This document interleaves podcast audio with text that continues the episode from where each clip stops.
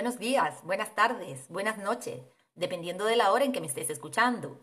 Mi nombre es María Evelia Pérez y te doy la bienvenida al episodio número 5 de mi podcast Tu amiga, la constancia.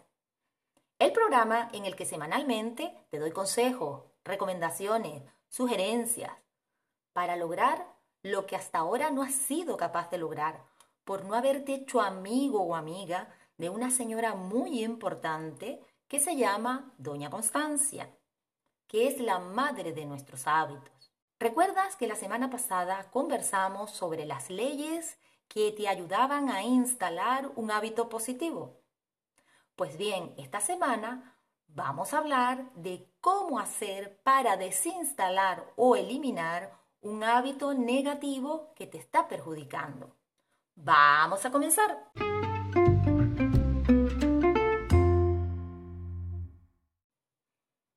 Nuestra vida no solo tenemos que instalar hábitos positivos, en muchas ocasiones lo que debemos hacer es desinstalar hábitos que nos están perjudicando, porque nos impiden avanzar y ser más productivos. Si la semana pasada apuntaste todos los hábitos que realizas en un día y luego los clasificaste cada uno en beneficioso, perjudicial o neutro, me imagino que habrás identificado unos cuantos que son perjudiciales para ti, ya que no te están ayudando a convertirte en ese tipo de persona productiva que te gustaría ser. Si ya tienes identificado al menos uno que quieras eliminar, pues te felicito, ya tienes una parte ganada. Lo siguiente es ser consciente de que lo quieres cambiar porque te está perjudicando. Pues si lo que quieres es eliminarlo o desinstalarlo, lo que tienes que hacer es lo contrario a lo que hicimos la semana pasada. Recuerda que las leyes para instalar un hábito eran hacerlo obvio, hacerlo atractivo, fácil y satisfactorio. ¿Lo recuerdas? Pues entonces lo que tenemos que hacer para desinstalarlo es lo contrario, es decir, hacerlo invisible, poco atractivo, difícil y que no nos genere satisfacción. Te voy a ir explicando poco a poco cada uno de estos consejos. El primero de los consejos para eliminar sería entonces hacerlo invisible. Para deshacer un mal hábito, debes empezar por eliminar las señales que lo activan o que lo disparan. Por lo tanto, debes reducir al máximo la exposición a esas tentaciones es decir, la exposición a las señales que lo activan. Por ejemplo, si tienes el mal hábito de, beber alcohol, pues está claro que las botellas se van a convertir en una señal, pues entonces debes apartarlas de tu vista. Otro ejemplo, si comes constantemente eh, comida poco sana, comida chatarra, y quieres eliminar el hábito, entonces debes eliminar las señales. Por lo tanto, no compres este tipo de comida. No en el supermercado, aléjate de este tipo de comida. ¿Para qué? Para que no esté en tu nevera y para que no esté en tu despensa. Un último ejemplo en relación a hacerlo invisible. Eh, si no puedes resistir por un momento revisar el móvil al saltarte las notificaciones, y esto te perjudica ya que no avanzas en tu trabajo, entonces haz lo posible para alejar el móvil de tu vista, para que no escuches esa señal. Déjalo en otra habitación mientras estás trabajando. Propóntelo, verás que sí que puedes, sí que puedes alejar esta tentación y otras muchas tentaciones. El segundo consejo para eliminar o desinstalar un hábito que te está perjudicando es hacerlo poco o nada atractivo. Te explico. Cada hábito tiene un anhelo a nivel superficial y otro a nivel profundo. A nivel superficial es lo que se ve. Por ejemplo, me entran muchas ganas de fumar. Es decir, soy una persona fumadora y me entran muchas ganas de fumar. Ese es el anhelo, quiero fumar.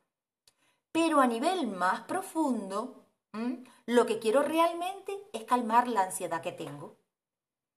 Una manera simple de hacer que un mal hábito parezca poco atractivo es tratar de encontrar una mejor manera de cumplir con ese verdadero anhelo profundo que tienes.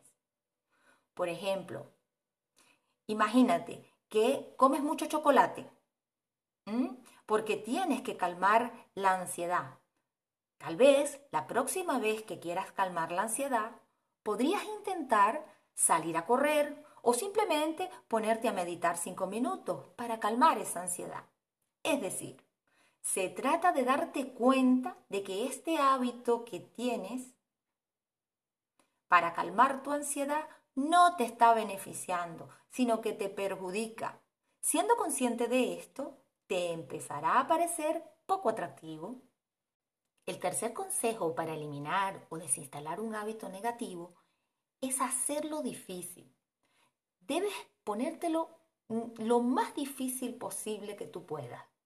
Para ello, puedes aumentar el número de pasos que tengas que hacer antes de realizar la acción.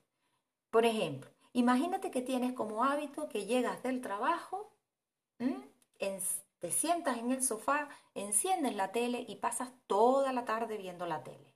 Pues entonces, ponte lo difícil.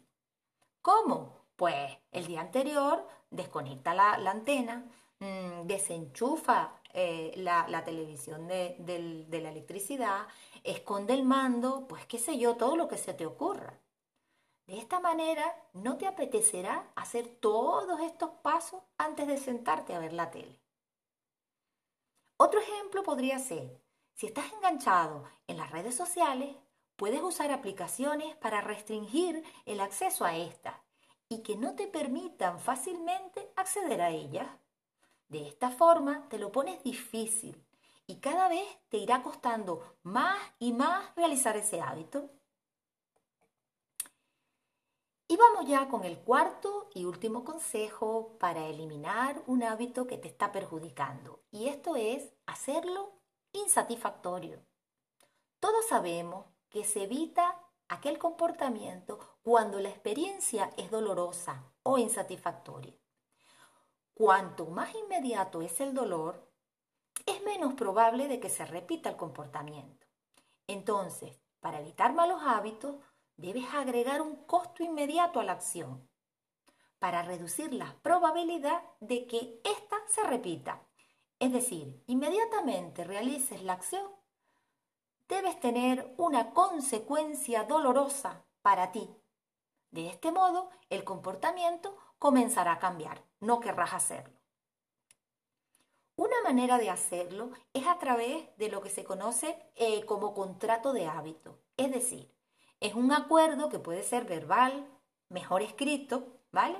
En el que te comprometas a no realizar ese hábito que te perjudica.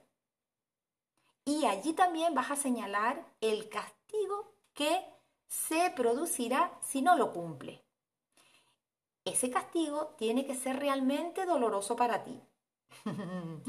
Como a todos nos duele mucho el bolsillo, pues dar dinero o que te quiten dinero puede ser el mejor de los castigos. Para hacer el contrato de hábitos debes apoyarte en tu familia o en un amigo que tengas, de manera de que firmen juntos el contrato. Por ejemplo, el contrato podría ser, cada vez que me fume un cigarrillo, pues dejaré 5 euros en la hucha del trabajo. Este dolor eh, de que te quiten el dinero, de que tú aportes dinero, mm, hará que poco a poco vayas eliminando el hábito. También otra forma de hacerlo insatisfactorio es comprometerte públicamente a dejar de realizar el hábito negativo. Si no cumples, no solo estarás incumpliendo la promesa que te hiciste a ti mismo, sino que también estarás incumpliendo la promesa que le hiciste públicamente a otras personas. Saber que alguien está pendiente de tu comportamiento puede ser un poderoso motivo para hacer ese hábito poco satisfactorio y así, poco a poco, eliminarlo. Y hasta aquí el programa de hoy.